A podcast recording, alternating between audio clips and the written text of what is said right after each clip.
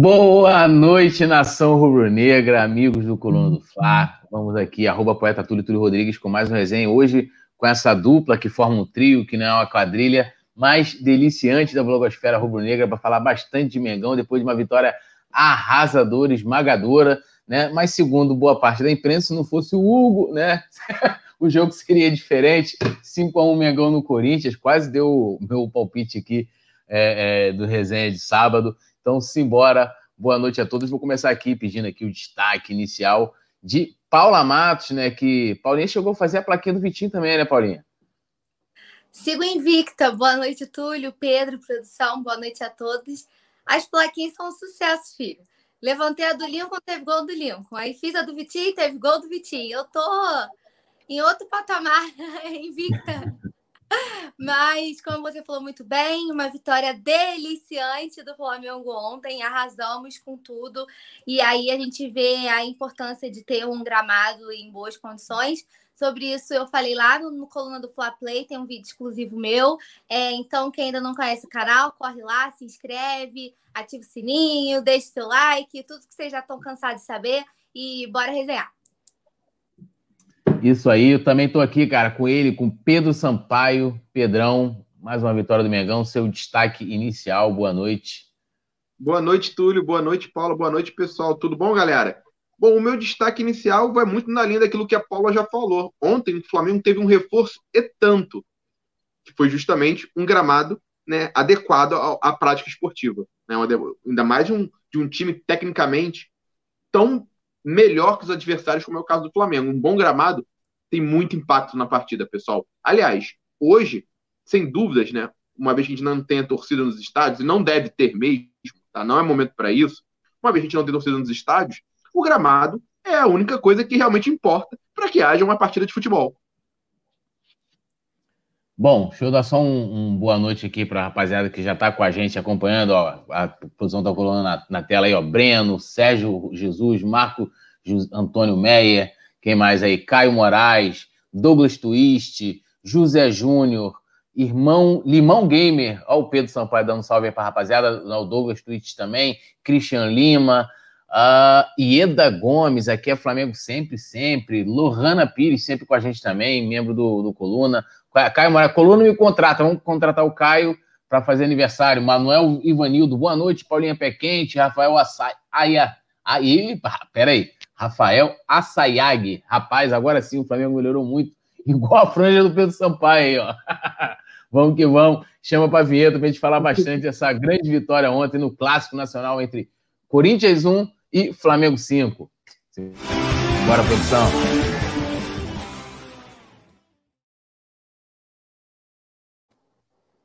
Bom, antes da gente ir né, para a nossa, nossa pautinha aqui, que a gente tem no programa. Vamos fazer sempre aquele, aquela análise pós-jogo.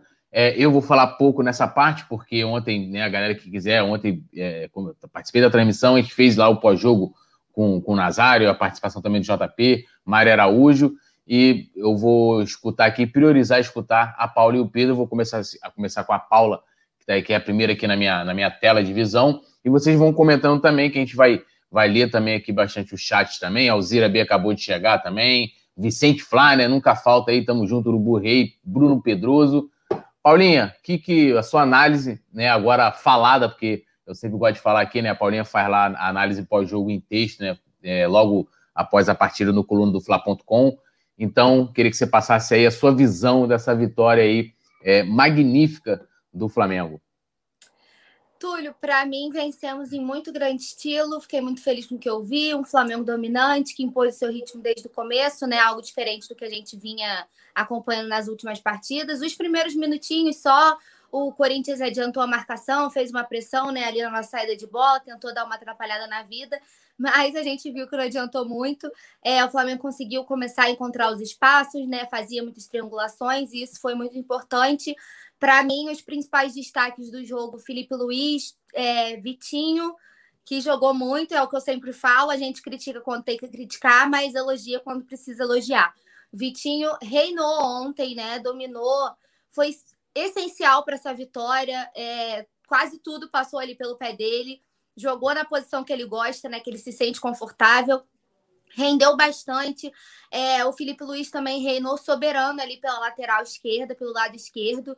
E além da análise em texto que está no coluna do Fla também, com mais detalhes, enfim, que vocês podem conferir por lá. Saí, eu publiquei agora há pouco também uma, uma análise só do Felipe Luiz, da partida de ontem. É, foi eleito, foi o destaque do jogo, né? Teve a maior pontuação, reinou ali pelo lado esquerdo, né? Teve aquela assistência perfeita né, na cabeça do Ribeiro, no estilo faz e me abraça. É, fiquei muito feliz, Túlio, com o que eu vi. É, não sei se o Pedro vai concordar comigo, mas como eu dei uma adiantada e ele já falou que concorda nessa parte, o gramado é essencial, não à toa o Flamengo é o melhor visitante do, do Brasileirão. Isso interfere muito. A gente está perdendo muitos pontos bobos por causa do pasto lá do Maracanã, né? E não tem como alguém virar para a gente e falar que o gramado está melhorando, porque é nítido, pelo menos para a gente que está vendo a imagem e nem está lá, que as coisas não estão boas. E uma coisa que eu destaquei. Perdeu o Gabigol, né? Basta dizer isso, né? Perdeu o Gabigol por isso. É, e o Pedro Rocha também, a lesão foi por causa do gramado, enfim. É, além de tudo, né, dos pontos bobos, a gente perde jogadores importantes no meio desse calendário louco, né, de jogo um atrás do outro. E o que eu também falei lá no meu vídeo do coluna do Fla Play, não vou dar muito detalhes sobre isso, que é para vocês irem lá conferir a opinião inteira. Mas é, que o próximo adversário do Flamengo também é fora. Então, é, contra o Internacional, a gente vai jogar no Beira Rio. E considerando a importância do jogo, né? Que é vale a liderança, né? Nosso adversário direto, vai ser muito importante jogar fora. Olha só, a gente comemorando jogar fora de casa. Que ponto chegamos? Você comemorar jogar fora de casa, porque o gramado do Maracanã é um dos maiores adversários do Flamengo, né? Então, ontem foi uma vitória muito maiúscula, né? Adorei os memes, a gente vai falar sobre isso, sobre o Domi. Quem fez aquele meme dele sentadinho na mesa de VAR, assim, ó, cinco, de cinco, tome lá, de bobeira. Foi sensacional, gostei muito. É esse Flamengo que a gente quer ver, que domina o jogo inteiro, que impõe seu ritmo e comanda as ações da partida. Fiquei muito satisfeita. É, aproveitando aí, pedindo já para a galera também deixar o, deixar o like aí, se inscrever aqui no canal do Coluna, ativar a notificação. E quando ativar a notificação aqui, você vai lá e, e aperta, seleciona todas para você receber todas as notificações. E aproveitando aqui a deixa da Paulinha, né? Hoje teve vídeo dela lá no Opinião. Se inscreva no canal Coluna do Fla Play, né? É, você não precisa nem sair aqui da live, você é, é, fecha aí o, o, chat, clica ali no, no ícone do Coluna. Na página inicial, logo embaixo já tem ali Coluna do Fla Play. Aí você vai ver hoje o vídeo da Paulinha é, dissertando né, sobre esse assunto. Até o, o, o Vicente vai falou spoiler, Paula pistola com gramado. E Paula... agora vou passando aqui para o Pedro e já trazendo também o um elemento até que a Paula falou sobre o Domi.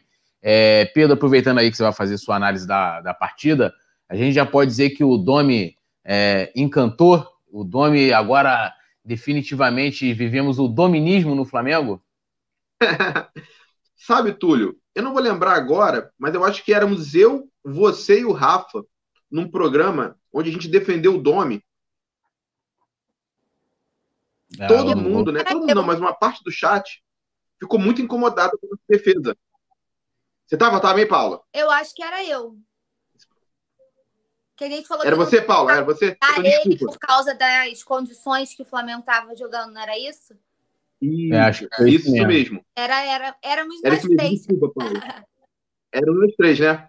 Isso mesmo. Então, né, vocês vão lembrar que a gente defendeu de maneira né, até efusiva, justamente porque era o início de trabalho e todas as condições eram extremamente adversas para que um treinador que chegasse com uma semana tivesse que implementar sua ideia de jogo. O time mal preparado fisicamente, sem tempo para treinar, jogos né, um em cima do outro, tudo estava confluindo ao contrário, né? nada indo a favor. Bom, é, inclusive a gente viu, né, a gente falando não só né, aqui no chat, mas mundo afora, coisas como o Doni, o Domi não entendia de futebol.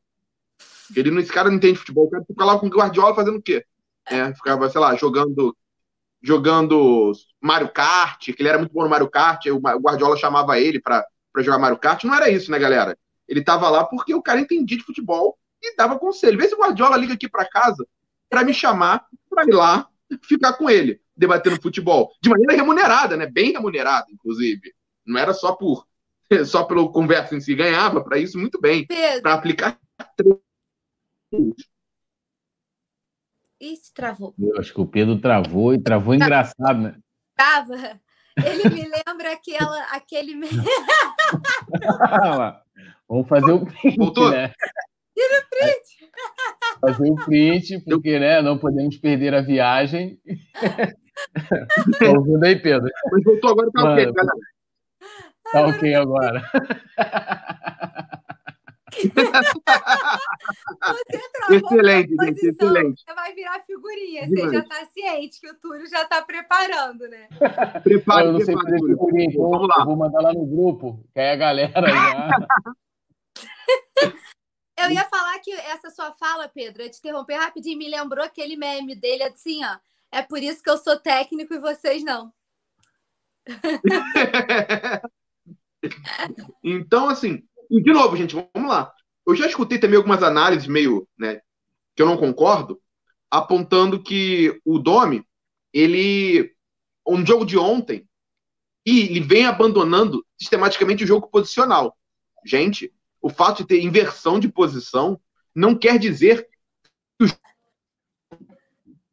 o brinquei aqui anteriormente, jogo posicional não é totó, galera. É todo mundo parado, posicionado no mesmo lugar ali, não, tá?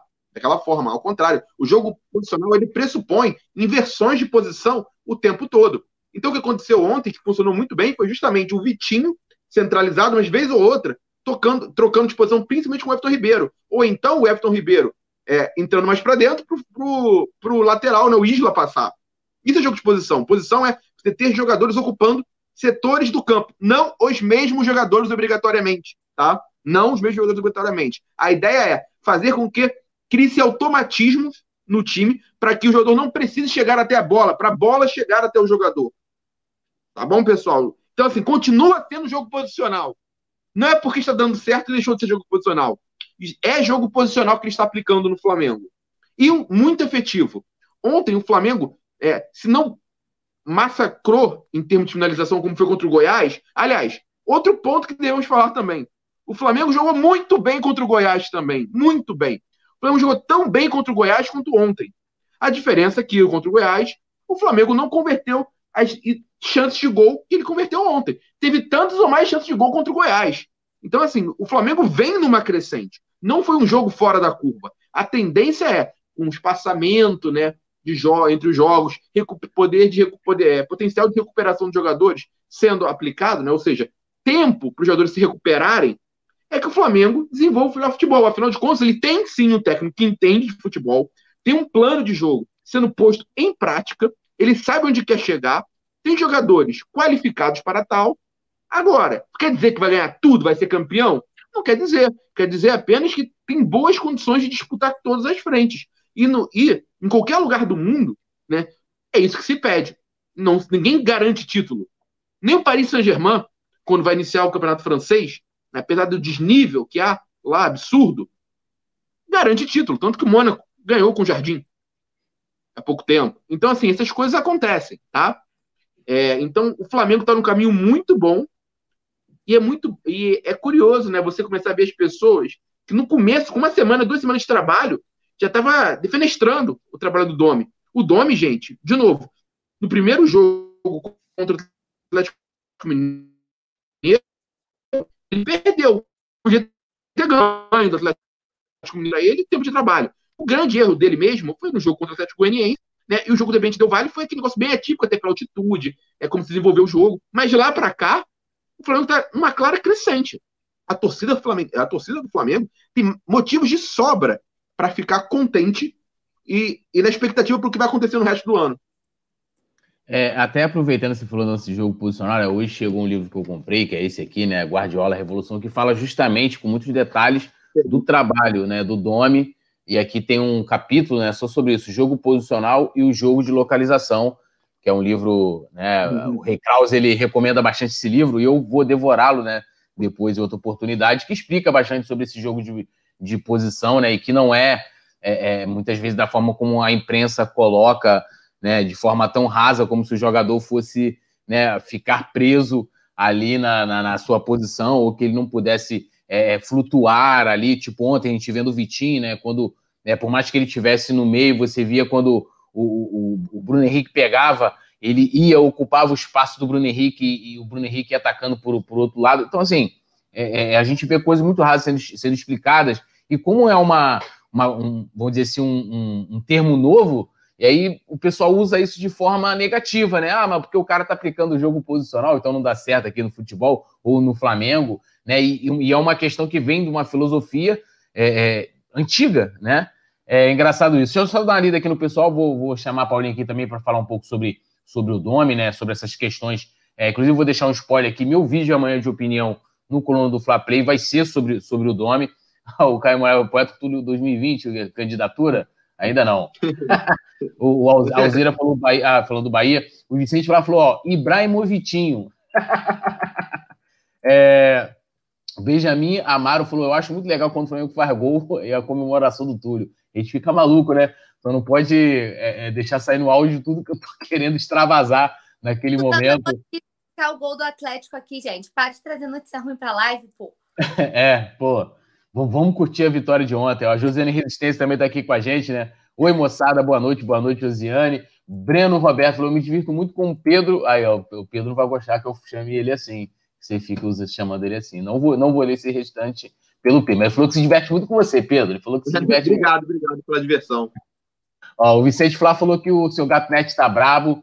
É, Caio Moraes falou que ontem no jogo tinham quatro secadores do lado dele, né? Os caras nem assistiram o jogo até o final. É difícil, né? Para ficar vendo até o final. Né? Até o, o JP Granete falou que né, lá no telão do estádio eles colocaram os torcedores, né? Através de um, de um desses, dessas chamadas de vídeo. Disse que a cara dos caras na transmissão era super engraçado. Dava tudo para poder ver aquilo. É, Roberto de Oliveira falou o seguinte: eu amo o jogo de posição, que era. Ah, não, não vou ler também esse registro que não cabe questões pessoais aqui dos integrantes, nós não lemos aqui. É, é, ó, o Manuel Ivanildo falou que não pode perder essa resenha nem um instante. Ele falou que adora a gente. Um beijão aí pro Manuel Ivanildo aí, um abraço também. Fica na paz aí, que legal que você curte o nosso trabalho. É, o Adriano Mello comentou aqui o seguinte: segundo a entrevista do, do Everton Ribeiro, o Domi tem sim esse sistema posicional, porém agora ele já conhece melhor o elenco e sabe que alguns jogadores precisam da movimentação cada jogador sabe onde tem que estar. Eu acho, eu acho que o grande equívoco disso é achar que, pela questão do jogo posicional, é que o jogador não, não pode movimentar, né? E o legal, até um, vou sugerir até um outro livro também aqui para vocês, que foi de um cara que teve aqui com a gente, seria legal buscar esse resenha, que é o livro do Theo Benjamin, que ele fala: o futebol ele é, é um jogo em que você também vai ganhando os espaços, né? Você é uma luta também, a briga pelos espaços. Então, você vai, quanto mais você vai subindo, você vai subindo sua linha, você vai subindo seus espaços, você vai ganhando espaço do adversário e você vai imprensando. E tem muito a ver também, acho que entra nessa, nessa questão. Então, eu sugiro aí a vocês também o livro do Theo Benjamin. Agora, Paulinha, é, é, vou repetir a mesma pergunta aqui que eu fiz para o Pedro. Dá para dizer aí que o Domi já. Ó, os números do, do Domi aí ó, são 17 jogos, 10 vitórias, 3 empates e 4 derrotas, um aproveitamento de 64,7%. Podemos dizer que a, a, a Alzira não gostou muito do termo que eu usei, o domínio, então, assim, é, está tudo dominado? Gostei mais do dominado, concordo que esteja assim. E só uma. A gente estava falando do jogo de posição, o Pedro foi perfeito nisso, porque o que tem de comentarista, gente, é porque a gente não vai citar nomes, que depois que aprendeu a palavra jogo posicional, pelo amor de Deus, a pessoa, tudo que ela fala, que não tem nada a ver com nada, ela bota o jogo posicional do meio, coitado do jogo posicional. Não, tem hora que se parece que jogo posicional é quando você está perdendo, né? Quando você ganha porque está abandonando o jogo posicional. Não, quando ganha, não, quando ganha é o seguinte: os, jogadores foram no vestiário e decidiram como jogar. Quando ganha é assim, quando perde é o jogo posicional. Quando ganha foram Olha, os jogadores. Tem hora que eu falo, esquece que o termo existe, porque tá, tá feio. Mas é, tá tudo dominado, né? E esse aproveitamento, é, essas vitórias e tudo isso acontecendo sem querer ser repetitiva, mas é uma coisa que a gente não pode deixar de falar, no meio de um calendário absolutamente louco, né? Eu tenho a impressão de que o Flamengo tá jogando todos os dias, que a gente vai vir para cá para fazer o pré-jogo já e um pós-jogo misturado, o Flamengo jogando uma partida atrás da outra, e mesmo assim a gente vê evolução é bem nítido a evolução do Flamengo, que tudo está começando, as coisas estão voltando aos eixos, né? Vamos dizer assim. É, foram 31 finalizações contra o Goiás. O Flamengo não foi tão efetivo. Ontem a gente dominou, massacrou o Corinthians e eu acho teve algum leitor que falou por ali pelo chat, agora não vou lembrar o nome, mas que foram 11 finalizações. Então assim, 11 e 5 gols, 6 gols, né? Teve o do Pedro também que estava tava em posição irregular, mas que também tinha balançado as redes. Então, é muito importante a gente falar que mesmo com todas as adversidades, o Flamengo está conseguindo driblar isso e fazer boas partidas e demonstrar evolução. Alguns resenhas atrás, quem acompanha a gente, não sei se o Túlio vai se lembrar, não lembro, acho que o Pedro não estava nessa resenha, mas também não vou lembrar certo.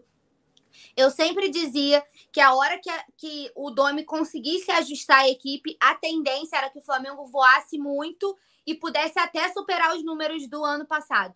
Eu venho dizendo isso há algum tempo, só que a gente não tem tempo, né? A gente vive um futebol que é muito resultadista e eu entendo também essa parte. Eu entendo que a torcida quer sempre ganhar, ninguém gosta de perder, mas a gente sempre batia na tecla e foi o que falamos quando o Pedro iniciou lá, de que em outros resenhas já debatemos que não tinha como avaliar o trabalho do Domi no meio dessa adversidade toda, surto de Covid, um jogo atrás do outro, você sem um monte de jogador cheio de desfalques, jogando com a base, que sempre que a gente pode exaltar, entrou muito bem. A gente vai até falar mais especificamente do Natan né, na nossa pauta de hoje. Mas em meio a todas essas adversidades, o Flamengo vem numa crescente e vem demonstrando evolução.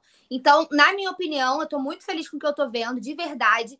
E acho que a hora que esse calendário der uma estabilizada, lá em novembro, né, que as coisas começam a entrar nos eixos, esse final de mês ainda vai ser meio puxado, né? A gente joga contra o Barranquilha, depois Internacional, depois Atlético Paranaense, ainda vai ser meio corridinho, mas depois, quando o, o calendário der uma ajustada, a tendência é que o Flamengo deslanche. E aí não vai ter para ninguém, a gente só precisa de um gramado, pelo amor de Deus, para fazer jus, porque não dá para ficar comemorando vitória fora de casa apenas, né? quando a gente sempre falou que um dos maiores triunfos do Flamengo, mesmo sem a torcida, era jogar dentro de casa, né?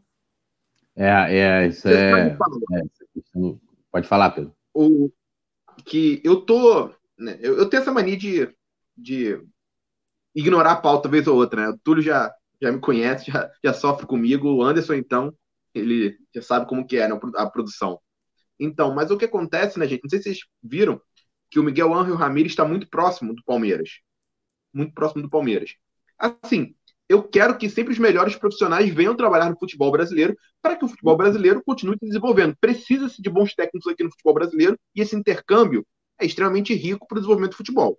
Agora, um lado meu está muito curioso, curioso para ver, porque lá no início, a cada derrota do Domi, vinha torcida, vinha muita gente falando o seguinte: Bota o Miguel Angel, que resolve, como se fosse uma panaceia do futebol, né? Você botaria o Miguel Angel ali, era um toque de mágica, o Flamengo começaria a jogar muito bem, ganharia tudo de um dia para noite, sem, sem, dia pra, sem é, tempo para treino, com, com todos os problemas que o Dom está tendo, não importa, era só botar o Miguel Angel Ramírez ali que funcionaria um passo de mágica. Vamos ver se vai acontecer com o Palmeiras. É, é, deixa eu dar uma lida aqui no pessoal. O, o, o Badigo SRN falou aqui, ó. É, o torcedor modinha ganhou, tá bom, perdeu fora Dome. É, Felipe Torres falou: o Dome substitui melhor quando o time tá ganhando, quando tá perdendo é difícil acertar. É, a galera também criticando bastante é, a questão do gramado, né, levantado aí pela, pela Paulinha. O Jamie Léo Bode falou, né, o Flamengo deveria aproveitar a frase atual para ele no complemento aqui, vamos lá. É, a galera falando desse jogo aí do, do Atlético, vamos, Enfileirar títulos. Oi?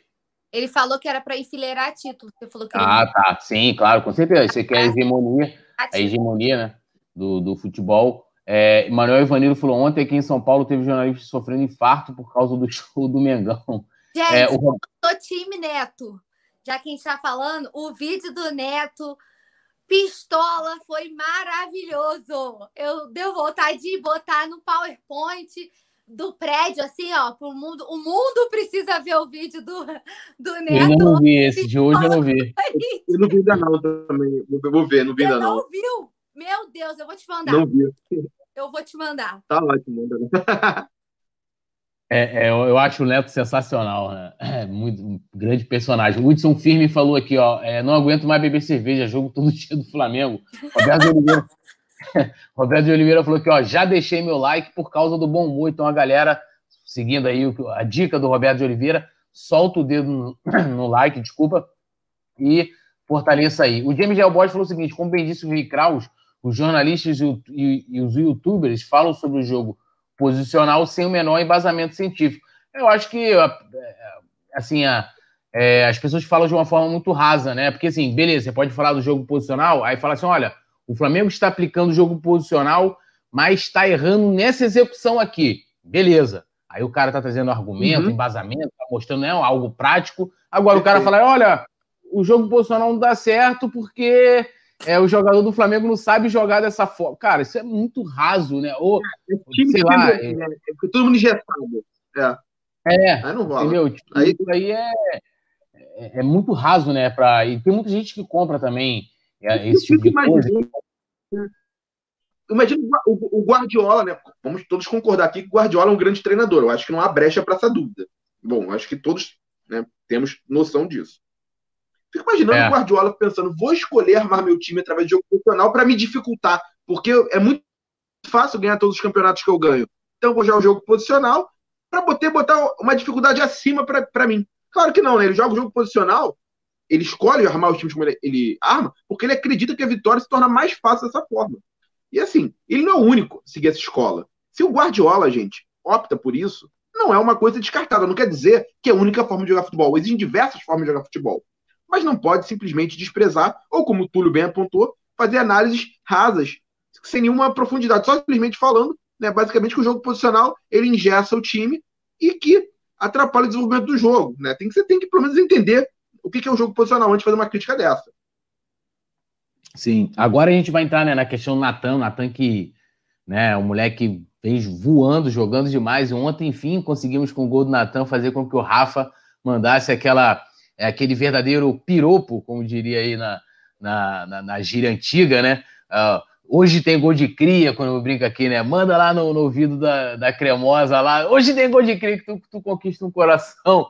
E ontem teve, graças ao Natan, que vem jogando muito bem. Em to todas as vezes que tem oportunidade, tem jogado muito bem. E ontem ele fez o gol e uma das coisas. Esse, esse, essa não vai ser o, esse não vai ser o assunto da pauta, mas achei sensacional o vídeo em que tá os familiares do Natan, acho que é a mãe dele, assim, e, pô, ela, né, feliz demais com o gol, aquilo é muito maneiro. E ele agradecendo, né, aquilo na, na, nas redes sociais, muito bacana que ele tem essa, essa ligação. Dele, né, gente? Que comemoração Oi? genuína, né? Que comemoração Sim. genuína do Natan, comemoração legal, né? Sim. Comemoração que você vê que é do coração mesmo, né? O cara comemora, não tem preocupação para onde vai olhar, para a câmera, se vai fazer uma dancinha, nada disso. Ele comemora só extravasando a alegria dele em fazer um gol pelo time que ele torce, né? Pelo time que formou ele. Muito legal. Sim. E, e, e o Colombo. Não criticando que jogou de outra forma, tá? Canto que o Mário jogou de forma que achar melhor, mas. Vai brigar tô, tô falando da questão da genuína, genuidade dele, né? Quê?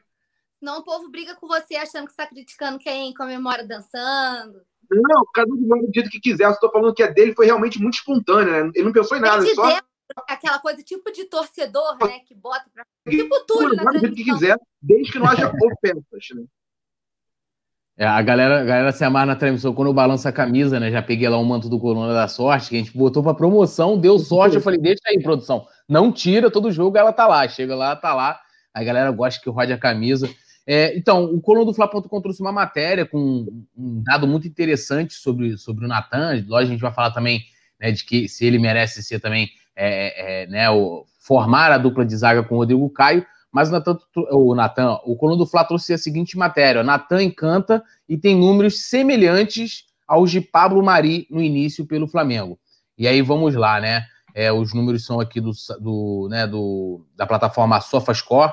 E aqui, ó, números de Natan em cinco jogos no Brasileirão: um gol, né, acertos de passes longos, 69% é, né, 22 a 32, quatro desarmes, seis interceptações, 16 cortes, nenhum drible sofrido, cinco faltas, um amarelo e, e ganhou 50% dos duelos. E os, os, números deles aqui, em alguns aspectos, é até maior do que o Mari. Ó. O Mari em cinco jogos no Brasileirão, um gol, é, acertos de passes longos, 46%, ou seja, menos do que, é, do que o Natan.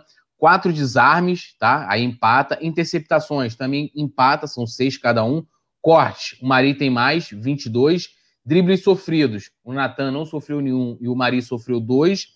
Faltas, o Natan fez cinco, o Mari fez sete. Amarelos, eles também estão empatados em um a um. E duelos ganha, o Mari tem mais, 61%.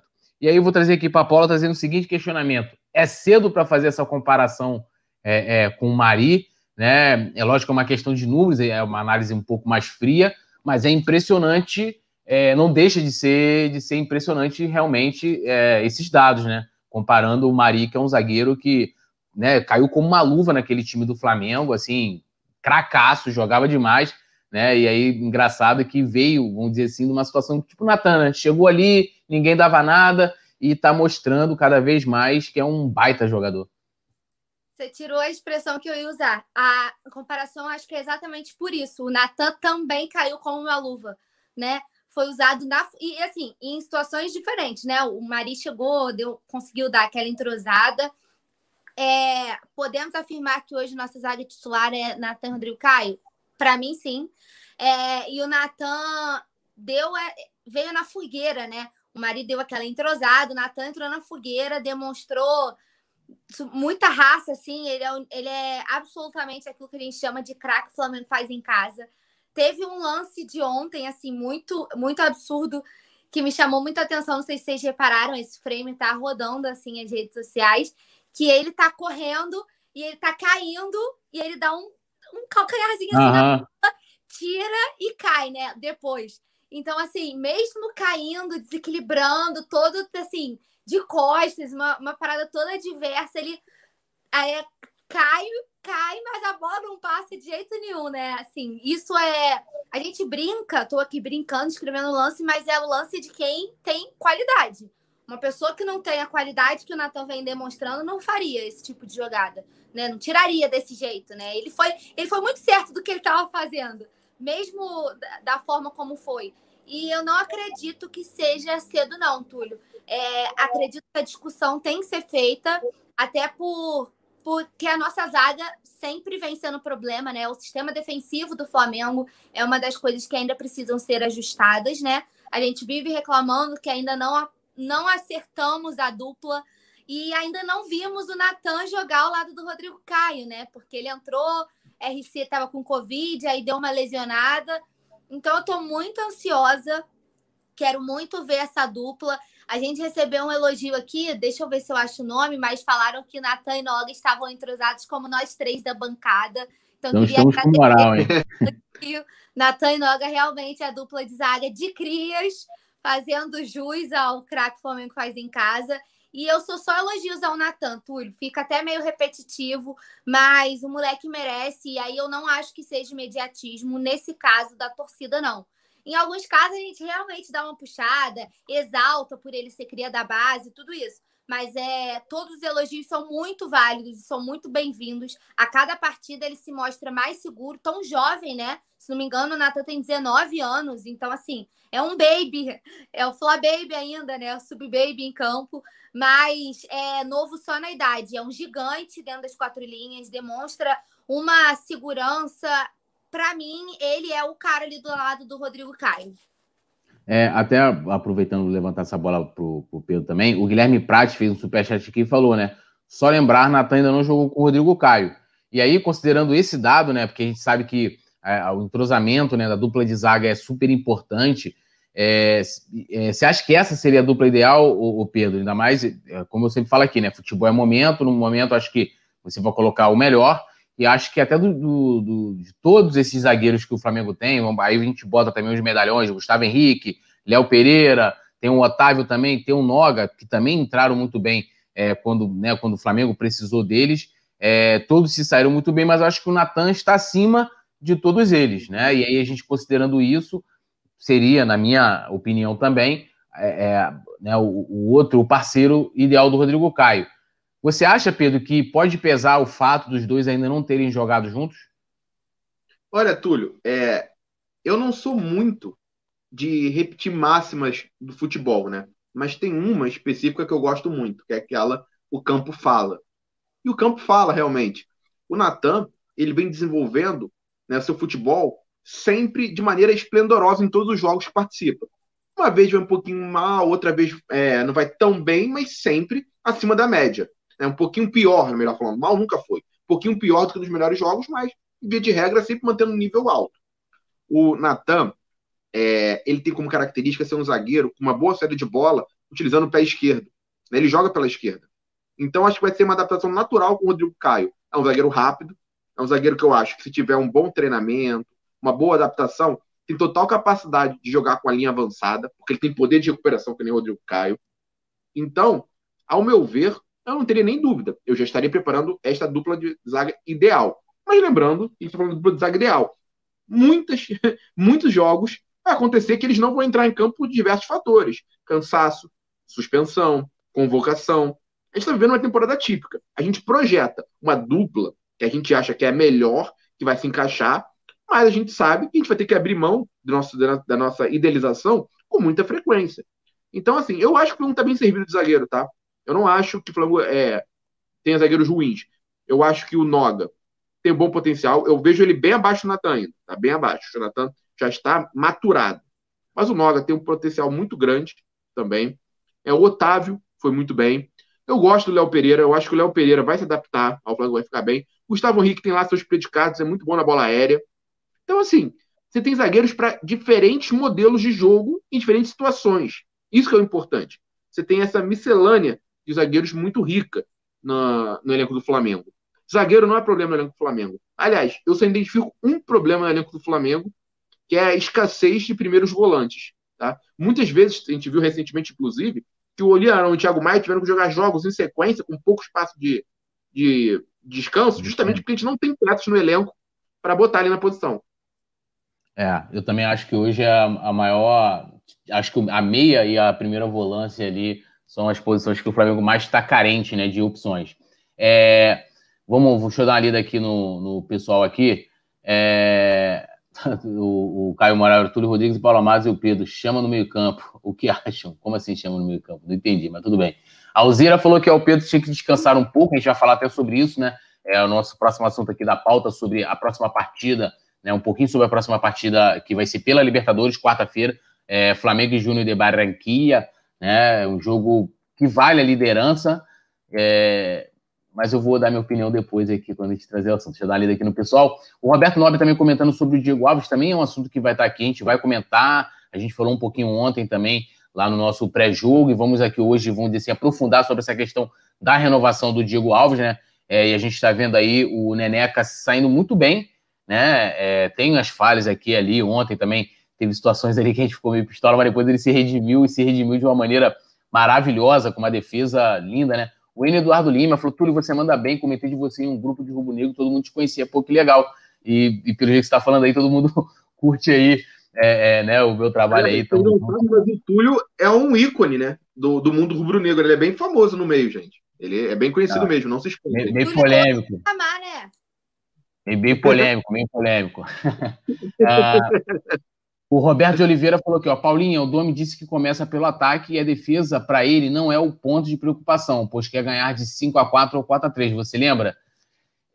Eu posso dar. É, ele tá te perguntou isso, mas eu vou dar uma só uma acrescentada aqui. Isso aí, esse lance de, né, ah, de ganhar de 5 a 4 4 a 3 é muito mais pela forma de jogar do que da defesa em si. O que, que ele diz ali? Olha, eu vou colocar o meu time no ataque, então, teoricamente, você vai estar mais exposto de qualquer forma. A gente vê isso acontecendo no Flamengo é, é, os times, inclusive, jogam dessa forma. O Flamengo vai vir, ele que vai tentar tomar a iniciativa da partida, e o Flamengo acaba dando os contra-ataques é, é, para as equipes que jogam assim quanto o Flamengo. Eu acho que é muito mais por isso, não só pela defesa. Mas fala aí, Paulinha. Respondendo aí o, o não, Roberto Oliveira. É porque ele falou, tipo, ah, prefiro ganhar assim do que ganhar de 1 a 0 né, por exemplo.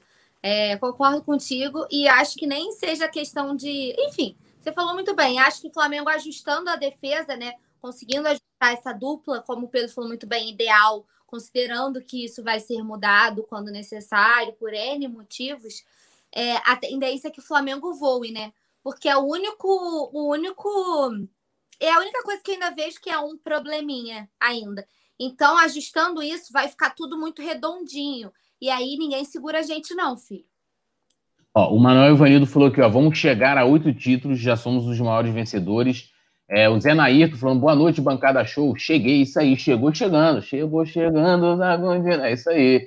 O Hudson Filme falou, ó, o garoto é melhor. Algum tempo atrás o Flamengo não contrataria. Acho que ele está falando é, do Noga, né, que a gente está debatendo aqui. É, Manuel Ivanildo falou também, ó, a imprensa paulista sabe criticar o Flamengo, o Neto, o Neto, cara, o Neto é um personagem. E o Paulo Martins são os piores. Neto é um personagem. É, Jorge Rafael falou, para mim, é, Rodrigo Caio vai brigar por posição exceto nos jogos de mata. Cara, eu acho difícil. Acho que é. Gente. Eu não, acho que é Rodrigo não, Caio mais um. É o xerife. É o Rodrigo Caio mais um. É. Ele é nosso, nosso xerifão, é um dos ídolos, é titular é. de dessa equipe. Isso aí não é, tem. Eu também acho. Acho que é Rodrigo Caio. gente. O Vicente Flá falou aqui, ó, Rodrigo Caio, melhor zagueiro pela direita e Natão, melhor pela esquerda, por isso concluímos Exato, isso. O Vicente Flá falou aqui, né? É, o Adri Adriana Mello falou, ó, eu fiquei emocionada no gol do Natan. É, o Manuel Ivanildo falando aqui que ele, ele, falou: Paulinha, já passei o vídeo do Neto com umas 45 pessoas, fora os vídeos. É muito bom, né? Eu ainda não assisti, então eu quero assistir eu o de hoje. Vi, cara. Eu vou ver depois, com certeza. Gente, é... mais vídeo do Neto é porque ele, ele fala do Luan. Vocês já pararam para pensar que o Luan tomou 10 gols em, nos últimos jogos que ele disputou pelo Flamengo? O Gerson. Ele estava naquele jogo contra o Grêmio, né? Ele, é os pitbull de raça. Ah, gente, aulas, aulas. Ó, o Uberdan Menezes falou: o Natan já conhece o Rodrigo Caio, vai ser fácil o entrosamento. Eu, eu, assim, é, lógico que a gente coloca aqui porque é um assunto importante, né, a gente falar da questão do entrosamento, mas a gente viu também que pô, o Natan teve várias duplas de zaga.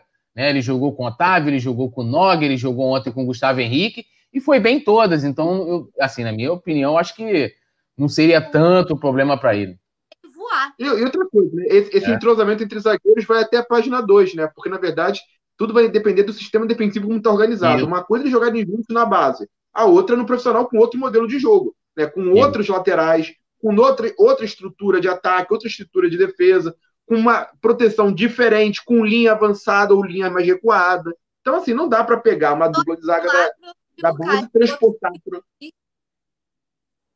Oi, Paula. Tô falando, Natan vai olhar para um lado, vai ver o Rodrigo Caio. Vai olhar para o outro, vai ver o Felipe Luiz. Pô, tendência é o moleque Pô. acabar com tudo, né? Voar. É, ó, o André Ali Souza falou: Túlio, a zaga ideal para o Flamengo é Natan e Rodrigo Caio. Vai ser um paredão. A galera lembrando aqui, a Alzira e o Caio Moraes também, né? Da, do bordão do, do Penidão.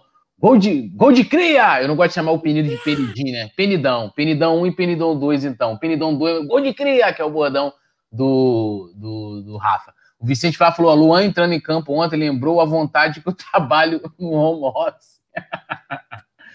Na moral, eu vou falar uma parada. Eu nunca vi nada demais no Luan. Eu vi uma época, nego, ah, meu Luan, que não sei o que, que papapá, sendo, sendo, sendo aí é, é, especulado em grandes equipes da Europa, não sei o que. Nunca consegui ver nada demais. Eu achei, eu achei já. Eu achei que ele fosse virar um grande jogador. Foi, né? assim, em 2017 ele foi um grande jogador. Só não conseguiu manter regularidade posterior a isso, né? E envolve outras questões mil que é difícil a gente decifrar aqui. Mas que o ano dele em 2017, 2016 tinha ido muito bem já, mas em 2017, o ano dele para mim foi muito acima, foi. Uma pena, é, né? Porque ele é um jogador é. com características muito únicas. É, o Márcio Pereira falou que o vídeo da mãe do Natan, a produção já até colocado aqui na tela, chorando é, com o primeiro gol do filho não tem preço. É muito, muito maneira, muito bonita aquela, aquela imagem. É, Guilherme Malva perguntando aqui, né? Quarta, time titular, misto ou reserva, que é o assunto agora da nossa pauta, né? Tem uma matéria lá no colunadofla.com, né? Que, tá, que tem um, é, detalhando, né? Dando ênfase a uma fala do Domi. Falou, vamos trocar quem está cansado, dispara a Domenech sobre poupar na Libertadores. Lembrando que é um jogo, o Flamengo já está classificado, claro, garantiu ali já matematicamente a sua classificação é, para a próxima fase e ainda não tem garantido o primeir, a primeira posição do grupo, né? O que daria vantagem de você, né? É, lógico, dependendo de quem você vai, vai confrontar, mas com os adversários que têm a campanha é, na primeira fase é, abaixo do Flamengo, dele decidir sempre em casa, né? Acho que sem torcida, na minha avaliação, não faz tanta diferença.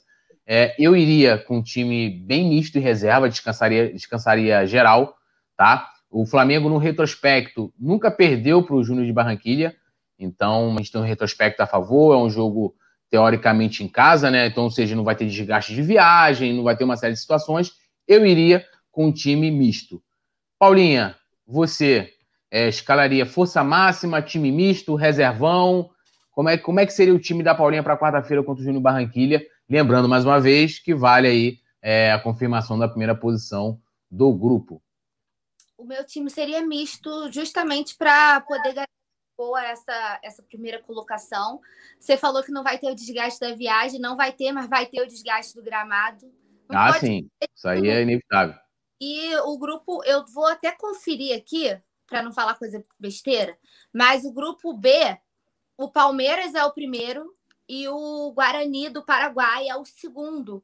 Então, eu prefiro manter essa liderança para a gente pegar, se tiver que escolher, pegar esse o Guarani do Paraguai, quer ver aqui? Tá é, mas eu acho que agora. Não, sorteio, é sorteio depois, Paulo. Vai sortear. É. Ah, é verdade. Ele, acho que eles pegam. Acho que são dois potes, né? É, um pote com os primeiros e um pote com os segundos, né? É isso aí. Verdade. Tinha esquecido disso. Verdade, verdade. Vai decidir. Cara, decidir em casa é sempre importante. Sempre importante decidir em casa. Me desculpem aí por ter falado besteira, falei besteira. Mas é, eu também iria com time misto. Não botaria reservão, não, porque, enfim, a gente quer sempre ganhar e garantir esse primeiro lugar aí com tranquilidade. É, vou, aí vou ler aqui agora a, a fala do Domi completa, para passar para o Pedro. Aspas aqui para o Domi. Ele fala: Como vocês sabem, jogamos muitos jogos neste mês. Precisamos de um ponto para sermos líder, líderes na Libertadores. Vamos tentar trocar o time. Dou importância à Libertadores mas agora te, temos três jogos muito importantes com a Copa do Brasil também, né? Lembrando aí que a gente é, tem né, jogo marcado também contra o Atlético Paranaense pela Copa do Brasil. E aí que ele continua. É, vamos a, analisar. essa, essa imagem é muito boa, cara. Vamos analisar sempre os jogadores que estão cansados, mas vamos trocar bastante o time. Né? Ou seja, a gente já pode esperar aí que vai ter um Flamengo bastante modificado quarta-feira. Vamos analisar sempre os jogadores que estão cansados, é, já falei isso, né? Respeitamos muito a Libertadores, mas só precisamos de um ponto. Os jogadores buscarão isso em campo. Temos um elenco maravilhoso, estamos podendo trocar tranquilamente. Há jogadores que precisam de minutos, né? Ou seja, precisam jogar. Mas isso não significa que vamos sem atenção para os jogos. O jogo, fecha aspas aqui, para o Domi. Pedro, já dá para esperar, a gente esperar aí pela essa fala do Domi. Galera que quiser conferir a matéria completa, tá lá em coluna do Fla.com é, um Flamengo bastante modificado para quarta-feira. Como que você viria aí? É, você escalaria a sua equipe para enfrentar, enfrentar o Júnior Barranquilla no Maracanã? Na última segunda, né? Eu, antes mesmo dessa discussão ter sido levantada, vocês vão lembrar, eu, eu já puxei isso, né, falando que devido ao calendário maluco que o Flamengo vai ter pela frente, faz todo sentido, para mim, que ele poupe o máximo de possível de jogadores no, no jogo de quarta. Afinal, vai ser a última, né, durante muito tempo, a última respiro possível para o Flamengo que ele vai ter. A gente falou disso no último jogo, até a gente foi discutindo no último, último jogo, no último programa. A gente ficou até debatendo, né? Se teria tanto impacto ficar é, em primeiro mesmo para jogar o segundo jogo em casa, né, se fosse o caso. Assim, é, eu não sou um cara convencido que jogar o segundo jogo em casa tem um grande impacto. Tá? Eu acho que algum impacto tem. Eu prefiro jogar o, segundo jogo em casa. Mas eu também prefiro uma semana de descanso. Ainda mais levando em consideração que a Libertadores, afinal, é jogo único, ou seja, pouco importa quem foi primeiro ou segundo. E essa Libertadores ainda não tem torcida. Então fica, acho menos relevante ainda isso. É mais importante o descanso dos atletas. Você sabe, né, Túlio, que o time do canal do Coluna, né, ele não faz um gol na, na conferência desde o ano de 2017, né? Que isso. Último... É porque não, não me botam para jogar no time do Coluna. Não, aí. agora você está para isso, para esse gol. Desde 2017 a gente não faz um gol. Né? 2018, né, a gente não fez o gol nenhum, fomos eliminados sem fazer gol. Em 2019 não teve a confraria. Então, ainda assim, eu estaria disposto a botar o time do, do Coluna para poupar os jogadores na quarta-feira, para vocês verem quanto eu acho que vale a pena poupar. O produção pegou o Túlio na mentira aí, ó. Túlio era o atacante do time. É, é verdade. não, no, no ano, no, só, no ano que eu joguei, Inclusive, eu joguei como meia, tá? Ali, tipo, tipo Zico, assim, tipo Messi, e coloquei o JJ. Ué. Com o Zico aqui na live, não. É, o Jerônimo, Jerônimo Júnior, que a gente conhece, Jerônimo Júnior, me elogia até hoje, me chama de maestro, porque eu coloquei ele várias vezes na cara do gol, né? Então, ou seja, nesses outros anos aí, provavelmente eu estava no time adversário, que eu acho que foi isso aí. Então, por favor, gente, é, vamos ratificar isso aí, produção. Muito obrigado, pode continuar. Inclusive, não, é, eu acho que você também estava, Túlio. Não estou lembrando agora, mas acho que você estava, hein? eu acho que estava. O, o, Simon era o nosso técnico dentro de campo, né? Ele ficava organizando o time o tempo todo, né? Falando todo mundo. Fica aqui, fica ali, puxa, era mesmo volta. Simon joga. era o nosso Dunga, né? Ali falando. Mas então, galera, brincadeiras à parte, o, o que eu acho né, é que esse jogo não tem grande importância para o Flamengo. Tá? Ah, se perder, ficar em segundo, ficou. Muito mais importante é a gente recuperar os atletas, dar tempo para o Domi treinar, para a gente enfrentar a sequência de jogos que vai vir pela frente no brasileiro, que vai ser muito importante. A gente vai pegar, olha só que a gente vai pegar em sequência, galera. O Inter, o São Paulo e o Atlético Mineiro. Tá? Simplesmente os times mais próximos da primeira posição. Então, você ganhar essas três partidas em sequência, fatalmente botará o Flamengo em primeiro lugar. Então, o Flamengo, se poupar contra o Júnior Barranquilla para entrar nesses três jogos com força máxima e com tudo, vai ser muito importante para a gente garantir o título brasileiro. Lembrando que pontos corridos, cada jogo é uma final. É um clichê, mas é verdade. Cada jogo vale três pontos. Ainda mais com adversários diretos do título, que, na minha opinião, né, grande adversário mesmo, quem acompanha sabe que o canal sabe que eu penso, o grande adversário mesmo é o Atlético Mineiro. Não acredito que agora com essas múltiplas competições acontecendo, que o Inter vai ter fôlego para seguir essa toada. E o São Paulo, para mim, corre bem por fora. Então, assim, você conseguir pegar essa sequência de três jogos, muito importante, três jogos, né, contra Inter, São Paulo, Atlético Mineiro, fisicamente bem, tem todo, tem, faz toda a diferença, né? Sim, sim. É por isso que eu estou falando que eu também modificaria bastante, iria com uma equipe, lógico, competitiva, em que em que possa fazer um jogo de igual para igual é, é, é, com o Júnior Barranquilha, é, mas que você pudesse também descansar o máximo dos jogadores, porque só vem pauleira aí pela frente com times que estão aí brigando com a gente diretamente uhum. na ponta da tabela. É, ó, o Jorge Rafael falou o seguinte: JJ me acostumou mal, eu ia de time misto e acreditaria na vitória em todos esses jogos, até pelo, porque temos um elenco qualificado. É, cara, assim, eu acho que é um contexto bem diferente do que a gente teve com o JJ, né? A gente nunca teve uma. Acho que a gente tem a possibilidade, por já estar classificado, de de repente poupar alguns atletas. É, o contexto é completamente diferente. É, com. Acho que não dá nem para comparar, tentar comparar essa situação, tá? Aqui, ó. Tem um assunto aqui que o Vicente Flá falou o seguinte: que Simon, né, só é técnico de maquiagem. E a Paula falou: vai tirar meu domínio do Flamengo? Aí, né, ele falou: o domínio do colono do Flamengo é meu, o Vicente Flá tá querendo me tirar da posição, pô. É, e, e o Vicente Flá é, falou depois, Paula, tem que respeitar a hierarquia, Simon já se, já se maqueia, quando, já, se, já se maquiava desde quando você nasceu, né? Ainda aí chamando o Simon de velho. A Alzira falando aqui. Que momento! Olha... Oi? Que momento! Que momento, né? Ó, a Alzira falou que blasfêmia, se comparar ao Zico, eu não me comparei ao Zico, eu falei que eu joguei é ali isso aonde, aí, Alzira, briga com aonde, ele. Aonde o Zico jogava, né? Ali no meio, né? Servindo aos jogadores, também partindo para o ataque muito bem, conduzindo bem a bola, né? É, José da Silva falou: vamos para cima dos caras, porque isso aqui é Flamengo. É isso aí. É, Roberto de Oliveira falou: tudo parece o Diego Ribas. Será que joga igual? Olha, é, muita gente diz que eu pareço com o Diego Ribas, mas eu jogo mais do que o Diego Ribas, tá? É, só queria deixar. ó, o Josiane Resistência falou que, ó, adoro o poeta Vitinete. Também, Josiane, tamo junto. Josiane, pô, sempre firma presença aqui com a gente. A Josiane, ela, todos os programas está aqui, né? Ela, ela é audiência Sim. certa aqui. Muito obrigado, Josiane, pela presença de sempre. Alzira também, Vicente Flá.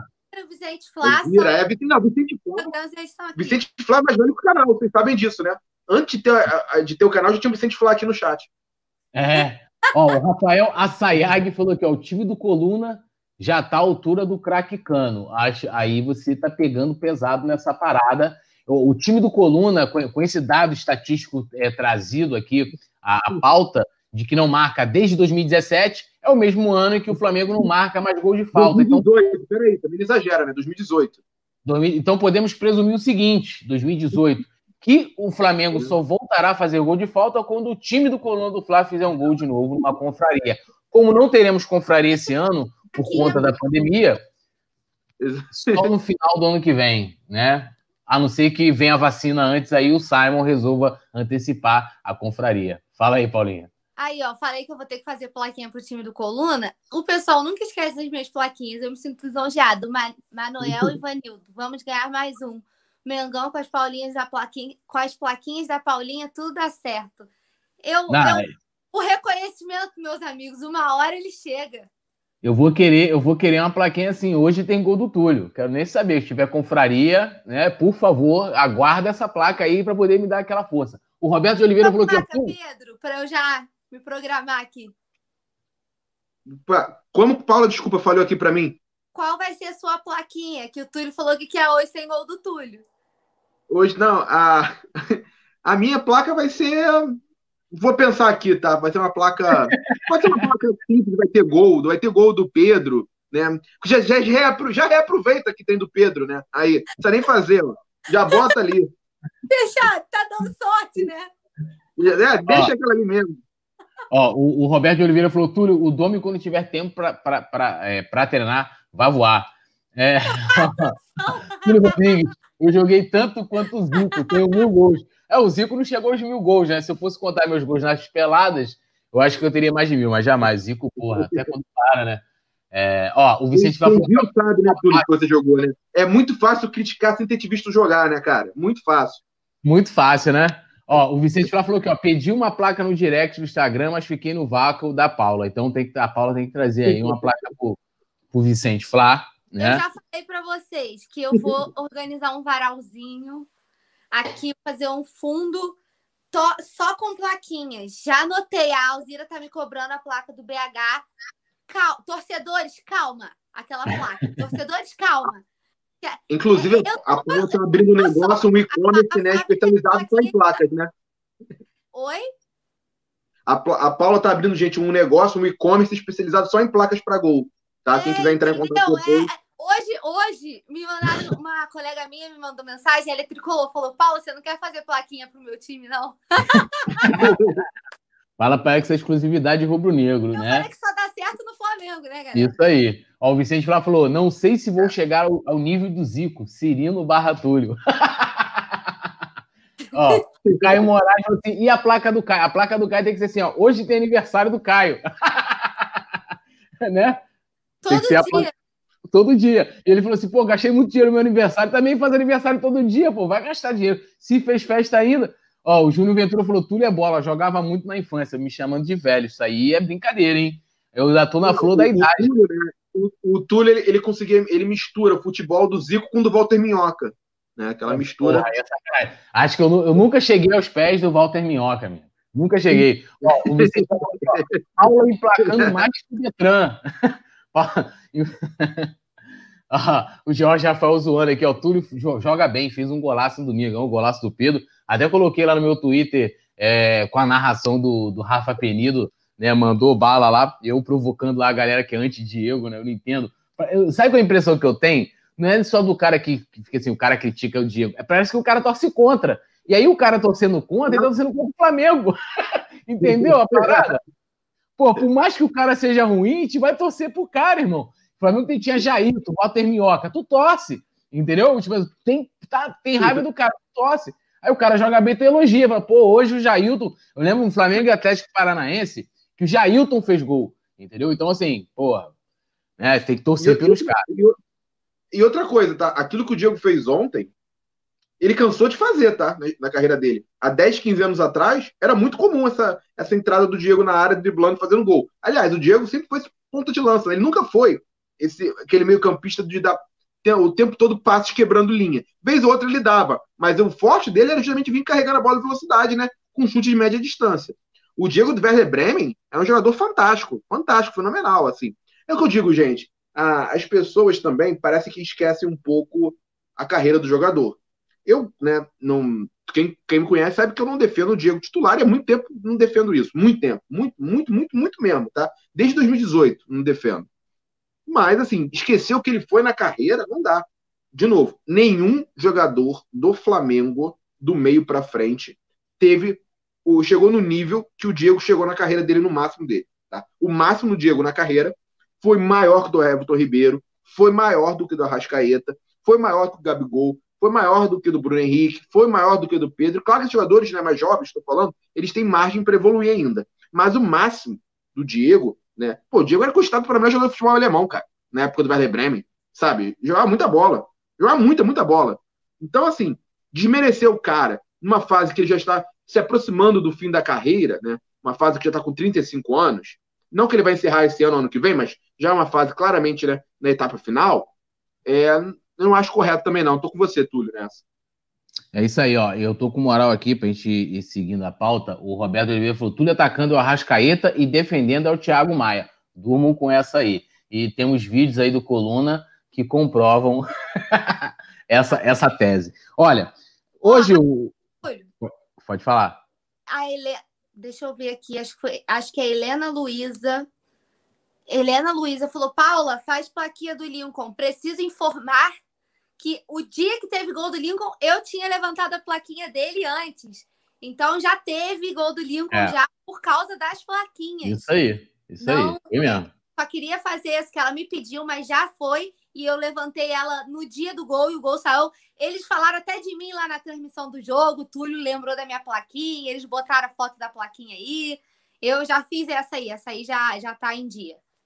É, o Breno Roberto falou: eu também estou sempre aqui, mas vocês só notam quando eu falo do Pedro. Que isso, Breno? Jamais, jamais. A gente nota todo mundo é, se embora. Olha, é, o Everton Ribeiro confirmou, né? A gente comentou um tempo aqui atrás sobre a proposta em que ele recebeu lá do, do mundo árabe, e até na época né, a, a gente falou, né? Lembrou o histórico do time, né? E tal, aqui, tudo isso. E aí ele, em aspas, ele falou o seguinte: as, as propostas para sair apareceram, principalmente do mundo árabe e acabei ficando no Flamengo. Estou muito feliz, time vencedor, torcida que apoia muito, muito feliz por representar é, essa nação. É natural que ele receba é, as propostas, mas mundo árabe, é, pelo que o Everton Ribeiro vem jogando, é muito pouco para ele, né, né, Paulinho? Ainda bem também, claro, que ele resolveu permanecer no, no Flamengo, né? eu acho que o Ribeiro ele realmente incorporou assim, ele é um dos jogadores que mais incorporou esse espírito de o que é jogar no Flamengo, sabe? Você vê a, a, prateleira lá dele, tem até, acho que se eu não me engano, tem até o livro do outro patamar, né? O, o Ribeiro e toda a família dele, assim, tudo que eles. A Marília, né, que sempre faz faz os vídeos, mostra as crianças, apoia muito. O Baby Guto, que, que até ela, ela posta ele rezando, Pai Nosso que estás no Mengo, virou até virou até meme por causa disso. Então, assim, eles entenderam muito, né, o que, que é jogar no Flamengo, vestiram bem a camisa. E eu sou, tô contigo, eu sou só elogios ao Ribeiro. Acho que é muito pouco para ele, se fosse para sair só para uma vitrine muito.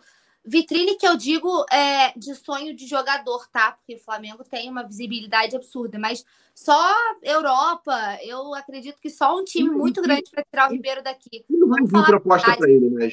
Não vai ver, né? Essa é a realidade. Time de primeiro escalão do futebol europeu não vai contratar ele com 32 anos. É, é 31, tá 32 agora. Velho para isso? Vai. É, e, a tendência a... para mim é que ele fique no Flamengo para encerrar a carreira. A tendência é essa.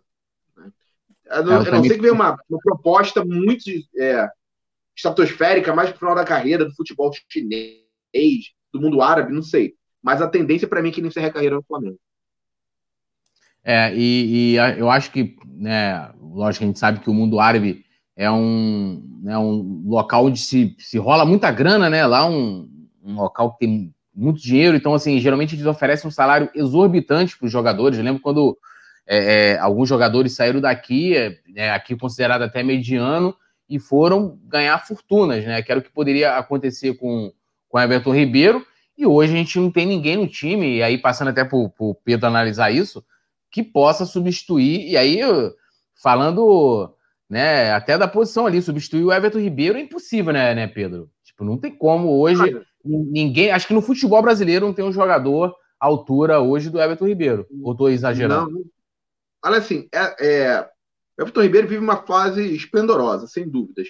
Em termos de característica, nós não temos ninguém no elenco para fazer essa função. Né? Porque o Everton Ribeiro ele joga aberto, mas ele é um meia construtor pela ponta. Ele não é um pontinha de, de carregar até a linha de fundo. Ao contrário, ele joga para dentro né, para justamente armar aberto. Ele arma o jogo aberto pela ponta. Mas, assim, dá para jogar sem ele também. Dá para jogar, não vejo também grandes dramas em jogar uma partida ou outra sem ele. como nenhum outro não, jogador do Flamengo. Jogar uma partida ou duas, tô falando, tipo assim, o cara foi embora. Não vai ter mais o Everton Ribeiro, né? A gente viu aí, eu lembro até de um jogo que o Vitinho foi muito criticado, até aquele jogo que deu aquela polêmica toda de uma, de uma fala do, do Gilson Ricardo, em que o Everton Ribeiro entrou no segundo tempo e, cara, o time mudou da água para o vinho, né? Saiu o Vitinho e entrou o Everton Ribeiro. Foi uma coisa. O time vai ser, sentiria perder o Everton Ribeiro, sabe? É, eu, assim, se você me perguntar se eu prefiro o Everton Ribeiro ou o Arrascaeta na hora de montar um elenco do meu time, pro meu gosto de futebol, porque eu gosto, eu prefiro o Arrascaeta. Eu acho que o Arrascaeta ele sabe estar melhor ao futebol moderno, tá? Mas isso sou eu, tá? Sou eu. É, mas eu acho que qualquer um falar para mim que é o Everton Ribeiro, eu acho super legítimo e respeito também. Eu acho um, uma comparação né, ali realmente muito próximo de nível de jogador. Mas assim, eu acho que é, o Flamengo né, teria uma grande perda se perdesse o Everton Ribeiro, perdesse o Arrascaeta, esses jogadores todos, o Gabigol, seriam grandes perdas. Mas o Flamengo não, já teve o Zico, não tem mais e continua sobrevivendo, mostrando grandes times assim. Então, dá para o Flamengo ser campeão de tudo com e sem Everton Ribeiro. É claro que com o Everton Ribeiro fica muito mais próximo, né? Perdeu o Everton Ribeiro seria uma perda e tanto. Até porque, na idade que ele tem, não viria uma proposta tão, tão tentadora para o Flamengo financeiramente. Não viria nada assim que a gente pensasse, olha, talvez valesse a pena vender ele, né? Não viria uma proposta de 50, de 40 milhões de euros por ele. Não vai vir. Se chegasse 50 milhões de euros para o Everton Ribeiro, apesar de eu gostar muito dele, achar um jogador fantástico, eu venderia na idade dele, né? Com, com o potencial que você tem de reinvestir isso na base, contratar outros jogadores com esse valor, eu venderia mas não vai chegar essa proposta. As propostas que vão chegar na fase da carreira dele atual são muito mais baixas. Essas propostas não vão valer a pena para o Flamengo vender. É, o... só lembrando aqui, o Caio perguntou como é que entra em contato com o Coluna. Todos os contatos do Coluna você encontra aqui na, na descrição da nossa transmissão aqui, do nosso resenha.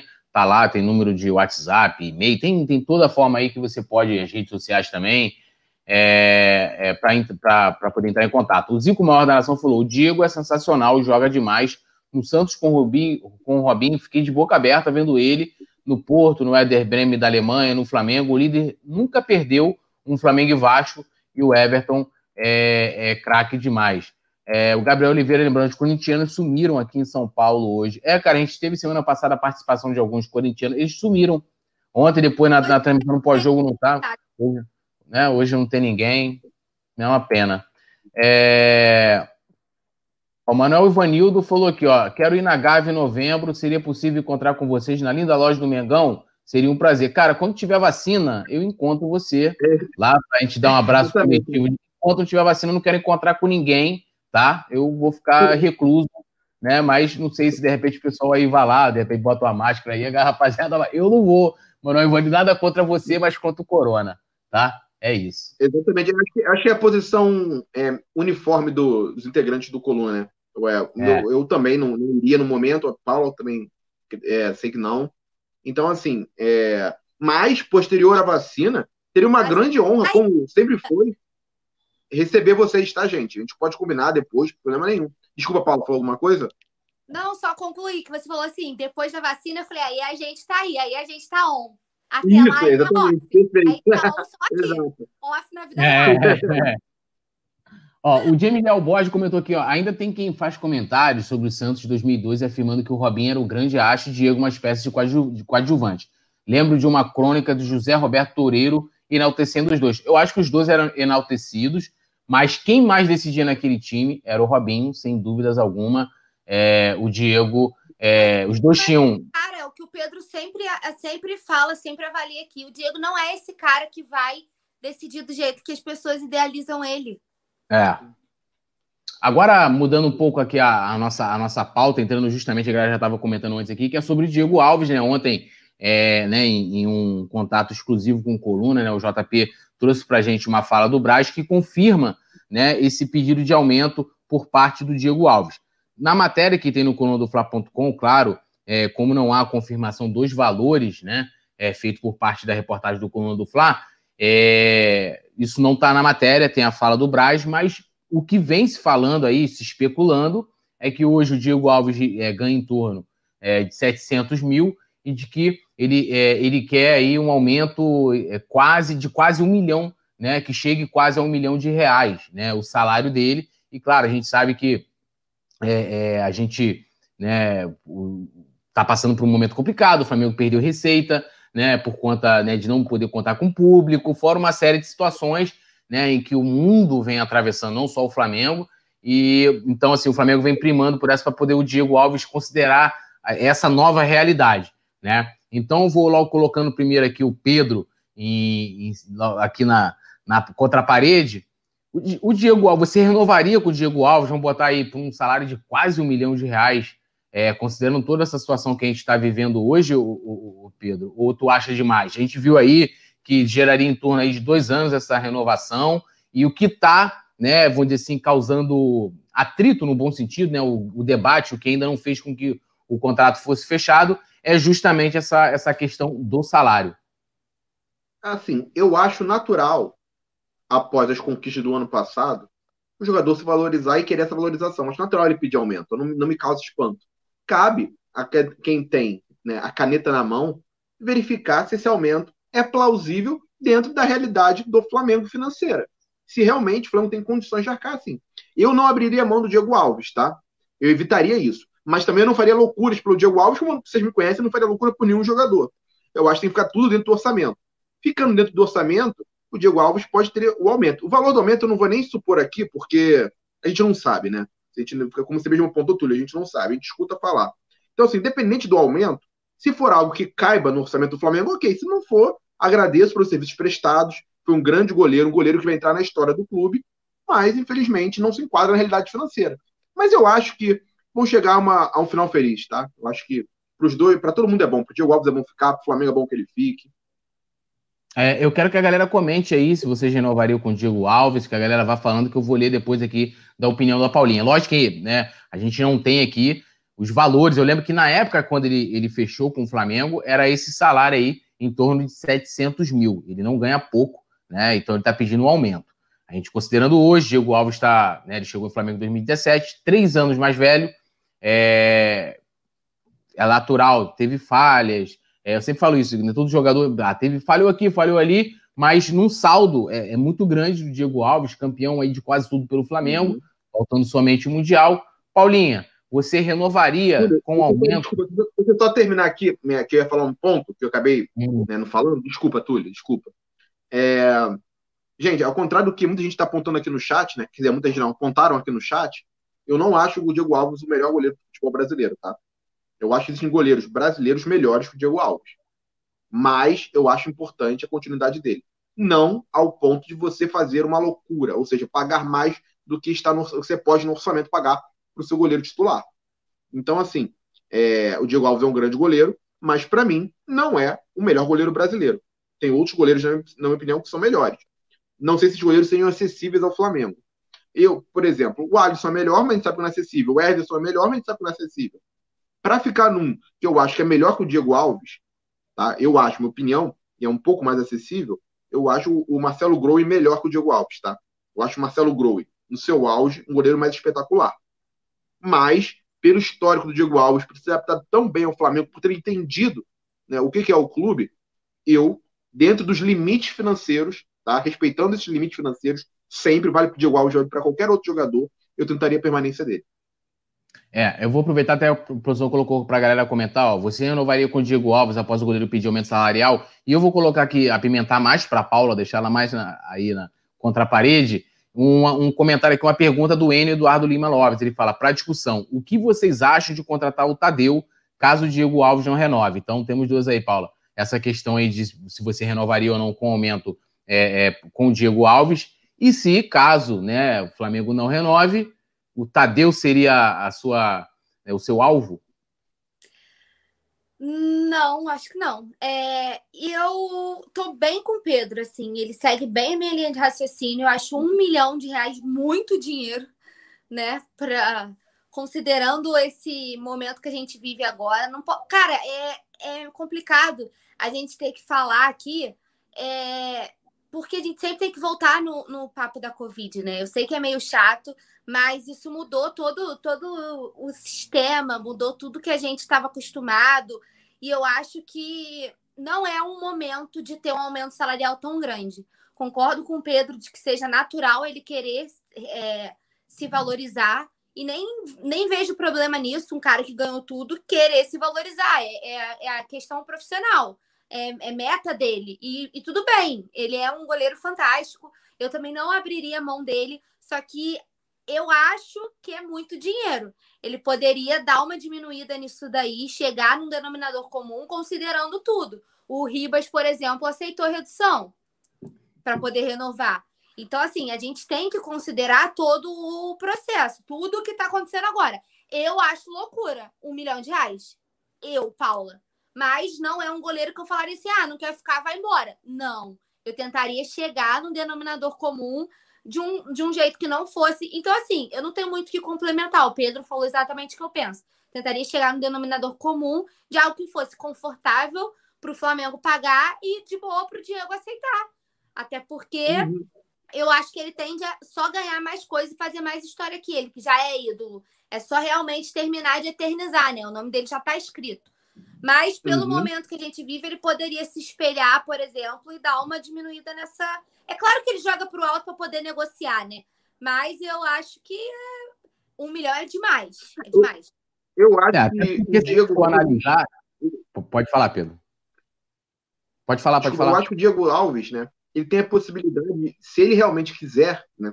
Ficar no Flamengo até encerrar a carreira, até porque a carreira de goleiro é mais longeva mesmo, né? O goleiro chega a 40, 41, costumeiramente né, em alto nível, vídeo Buffon, né, por exemplo, é, eu acho que o Diego Alves, ficando no Flamengo, ele tem uma boa chance de se tornar o maior goleiro da história do clube, tá? Maior não quer dizer melhor, tá? quer dizer maior só.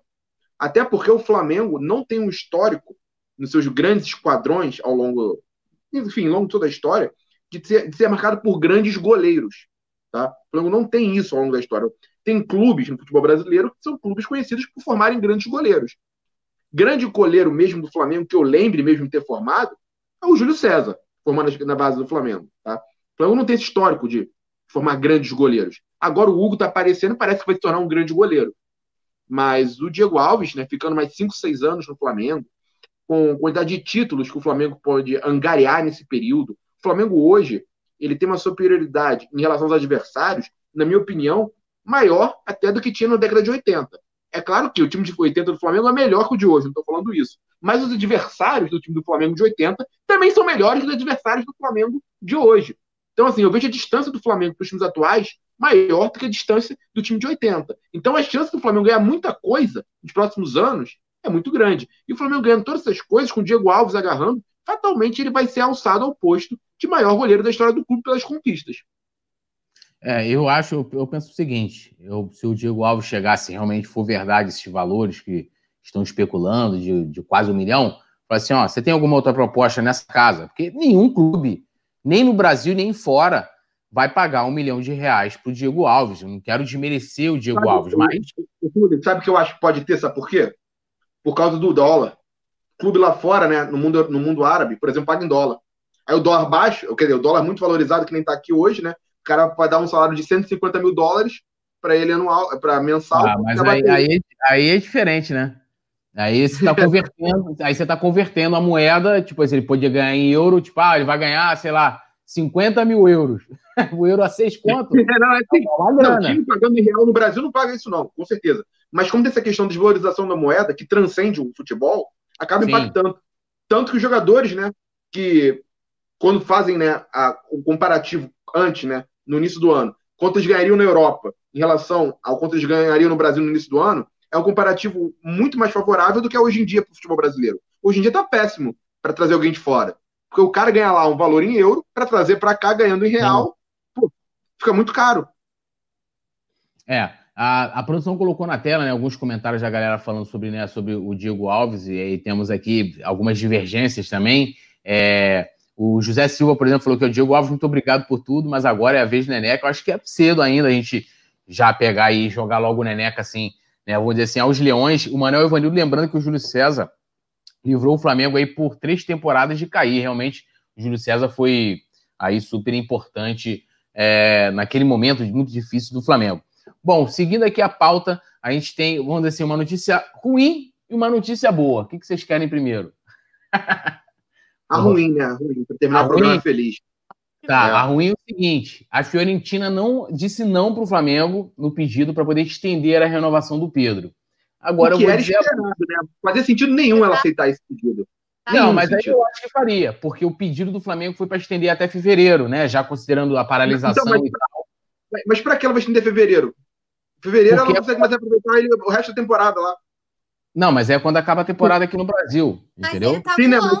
Eu já esperava que fosse negar. É, não, mas porque no futebol, para eles lá na, na Itália, é péssimo, porque eles não conseguem aproveitar o jogador, né? Tem que readaptar o jogador depois de uma temporada extenuante. Né? Lembrando que a temporada lá, em fevereiro, está chegando no, no, auge, né? que vai terminar em maio, mais ou menos. Não consegue adaptar o jogador em tempo hábil para utilizar ele, não consegue mais negociar ele né? no final da janela, tem que esperar outra janela do meio do ano. Ou seja, você perde jogador de seis meses. Era mais fácil para não conseguir o empréstimo dele até o meio do ano que vem do que até fevereiro. Isso aí sabia que não ia dar certo, isso aí é claro. É, e aí a boa notícia é que eles aceitam somente vender o Pedro em definitivo, né? E aí o Flamengo já começou essa conversa que já vem já algumas semanas após essa negativa inicial do pedido de empréstimo, e eles aceitam até, me, até mesmo ganhar menos, né? Porque a gente sabe que o valor do preço fixado do Pedro é de 10 milhões, e aí eles não têm bola de cristal, ninguém tem, o Pedro tá arrebentando, metendo gol, é, meteu o gol ontem, né? Não valeu, mas meteu gol. Então, em toda a partida, e eles aceitam até mesmo é, ganhar menos, né? Mesmo que o Pedro tenha uma valorização natural pelas, pelas suas atuações, é, e o Flamengo estuda aí é, uma compra, lógico, pagando um valor parcelado. Paulinha, Pedrão, tem que comprar? Não tem? Qual é a sua, a sua, a sua avaliação? Eu acho melhor comprar logo em definitivo do que estender esse, esse empréstimo também. Antes disso, escutei uma gritaria aqui na vizinhança, fui olhar no chat gol do Bahia. Então, queria dar essa, essa informação boa para gente aqui é, sobre o Pedro. E diversas vezes eu venho falando que se não tiver dinheiro, abre a vaquinha online, que a gente está aqui para ajudar. Eu não quero abrir mão de Pedro e Thiago Maia. Tem que comprar os dois, na minha opinião. Pedro tá voando. Pedro. E eu sempre falo aqui, ai meu Deus, como é bom ser queixadete, né? Eu sou muito queixadete. É, acho sensacional, tá todo mundo aqui comemorando o gol do Bahia, tô até me, me desfocando aqui, mas o, o Pedro, para mim, é indispensável. Eu já começaria a me movimentar e já começaria a ver aí a parte financeira, como ajustar para poder comprar o quanto antes, para não correr o risco de não dar certo, já garantir de uma vez e já ter o nosso artilheiro, né? Tá empatado com o Gabigol aí na artilharia. Ontem podia ter passado, o gol estava impedido. Então, assim, nosso atacante cheira a gol, tem que estar aqui, é cria da nossa casa, né? É torcedor do Flamengo declarado. Então, só alegria. Por mim, já se movimenta para já garantir de uma vez. É, Pedro, você estava olhando o chat? Uhum. Então, enquanto você lia, gol do Bahia. Agora fala do Pedro aí. Muito bom, Túlio. Cara, por favor, a gente tem que fazer um sketch com isso no pulando do Flapei. Tá? Não, eu queria que você falasse aí do Pedro, né? Do Flamengo né, comprar em definitivo. Realmente, é, lógico, a gente não sabe o planejamento da Fiorentina, mas eu respeito, né? Deles não querer estender esse empréstimo é, até fevereiro, e eles topam, mesmo que para eles eles percam é, grana e vender em definitivo para o Flamengo. É assim, é, bom, primeiro, primeiro, né, tem minha opinião. A minha opinião, pessoal, é que eu quero que o Pedro fique. Tá? Porque o Pedro é um grande jogador, jovem, com potencial, com características muito únicas no futebol brasileiro atual. Há muito tempo que o futebol brasileiro não forma um jogador com essas características. E é um, é um centroavante moderno, né? Porque ele consegue fazer o pivô forte, aguentar o tranco, dominar bolas. Não é qualquer um que domina, mas ao mesmo tempo ele é móvel, ele cai pela esquerda, cai pela direita. Ele não é um grosso com a bola, longe disso, ele tem técnica. É, fora que é um finalizador com de, de pé cheio, né? Nem mão, falar mão cheia, né? Finalizador de pé cheio, né? Porque finaliza muito bem. Ah, agora, ter a vontade e minha vontade. É uma coisa. Tem que ver se cabe no orçamento. Isso vale para qualquer contratação sempre, tá, gente? Renovação de contrato, tudo. Para mim, qualquer jogador que não esteja dentro do orçamento do Flamengo a compra, não deve ser feito loucura. Não deve. É, este ano, né, o Flamengo viu as receitas diminuírem, a dívida do Flamengo aumentou. Tá? Então tem que ver há como realizar uma engenharia financeira para que o Flamengo consiga, sem se prejudicar, a, adquirir o Pedro, porque ele é um jogador que não é barato, num euro, está galopante. Os valores que falam, gente, de euro, especula-se, né? Com a conversão atual, vai ficar mais que Gabigol. Pela conversão atual. Então, assim, está pagando pelo Pedro mais que pagou pelo Gabigol. em outro cenário. Então tem que ver se vai caber no orçamento realmente. Eu acho, né, me causa espanto os valores que estão sendo falados por ele, tá? Falando pagar isso. Então falaram, chegaram a falar em 14 milhões de euros, né? 12, 13 milhões de euros, 12. É, eu não vi sei. Que... É, Fora eu... dois que o Flamengo já pagou, né? Que tava é, então. Fora os é, dois. Eu vi o... 12, um negócio desse. Isso aí, então. Eu vi um, um, vídeo do, se for do Veni, acho que a gente teve no coluna do Flávio.com também, de que é, o valor ultrapassaria os 10 milhões porque o Flamengo pagou 2 milhões de euros pelo empréstimo. Então seria os 2 milhões do empréstimo mais os 10 milhões de euros. Né? Então, assim, eu, eu, sinceramente, pelo que ele tem entregado, tem entregado pro Flamengo, tá, tá barato. Isso subiu. Teve uma. Teve uma. Teve 14, alguém... né? 12 mais 2, não era isso? É, Depois virou. Mais 2, então, é. 12 mais 2. Então, falando de 14 milhões de euros, gente. 14 milhões de euros deve estar dando aqui hoje né, fazendo uma conta rápida, o euro a 6,50, né, bota aqui, é, cara, a gente está falando de 100 milhões de reais no jogador.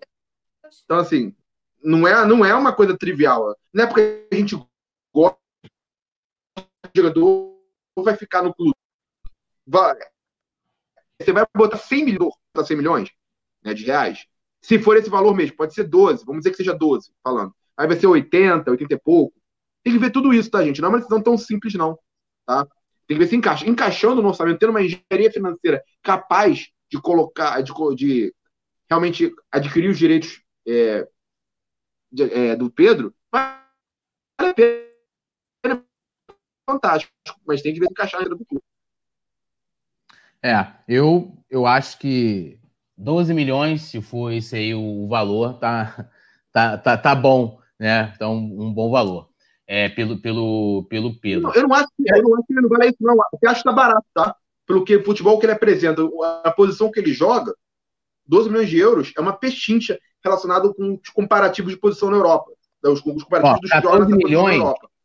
Considerando 14, lembrando que, lógico, se o Flamengo realmente for comprar ele, for isso mesmo, mesmo que seja 12 milhões e mais os dois do empréstimo, o valor do, do Pedro, em definitivo, para o Flamengo, será de 12 milhões. Você tem lá os mais 2 milhões que foram pagos no empréstimo, que é um outro tipo de negócio, né? Então, assim, se for 14 uhum. milhões, considerando esse valor, seriam 92 milhões de reais na cotação de hoje, né? 12 milhões, 79 milhões de reais, né? No caso de euros para reais, né? Esse seria aí o valor que eu Será acho... Será uma, uma contratação do Flamengo na história, né? Pago real, né? Se for. Sim. Convertendo para real, né? Nesse valor. Porque, considerando o valor sim. do Gabigol nisso, se bem que o Gabigol acaba entrando nessa também, porque o Flamengo parcelou né, a compra do Gabigol. Eu não sei se foi fixado um valor de euro na compra do Gabigol, tá? Ou se está é, sendo também não um sei, euro mas foi parcelado. Não sei. Isso aí. Mas, mas do euro é. foi fixado o valor do euro ou, ou, de acordo com o dia do pagamento? Eu não sei. É, aí tem que, tem que dar uma pesquisada para saber. Mas foi parcelado mesmo, foi parcelado mesmo. Bom, ó, todo mundo aqui, acho que é uma unanimidade de que a galera também que está aqui no chat compraria a, a questão do Pedro. O James Leal Borges traz aqui informação, falou, segundo informações dos 2 milhões de euros relativos ao empréstimo, o Flamengo já pagou até agora é, 1 milhão de, de euros né, pelo Pedro. O Geraldo Varjão falou que o valor do Pedro é cotado pelo euro da época, né, ou seja, de quando foi feito o negócio. Então, o valor fixado estaria em cima disso. É. é, Vicente Pá falou que a Paula vai custar mais de um real para a. Oi? É. Eu, eu, não, eu nunca chutei essa informação que ele passou aqui, mas se fosse isso, muda muito o cenário, né? Porque eu era, era muito mais ah, baixo. sim, muda bastante.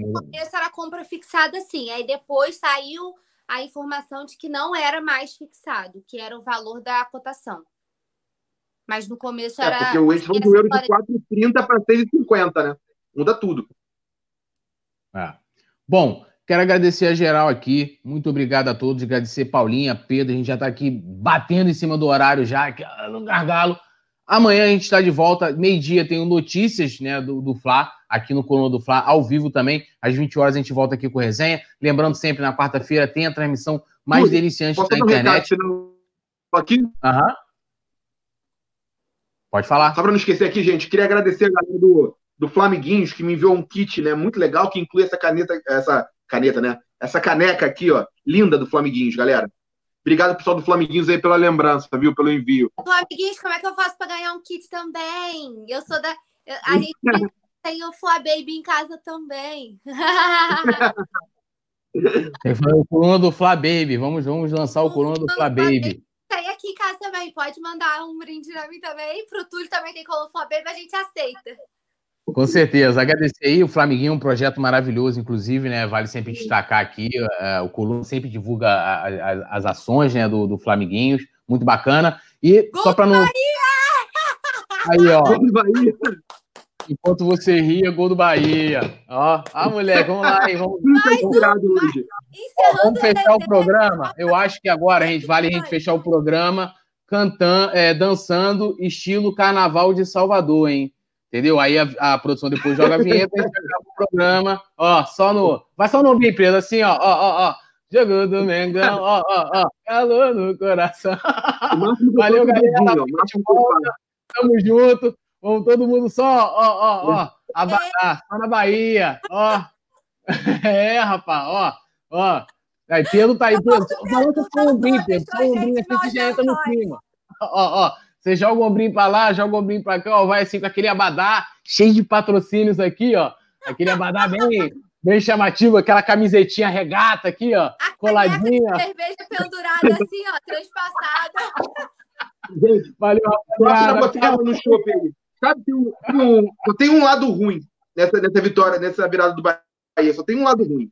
É que ter que aturar, né? Viúva de técnico brasileiro, falando que o Mano Menezes deu um nó no São Paulo. Né? Vamos, vamos ver ah, isso né, acontecer. Mas tem que, tem que perder mesmo e é isso aí. Bahia! É, Atlético tem que perder mesmo e é campeão. Chama a vinheta.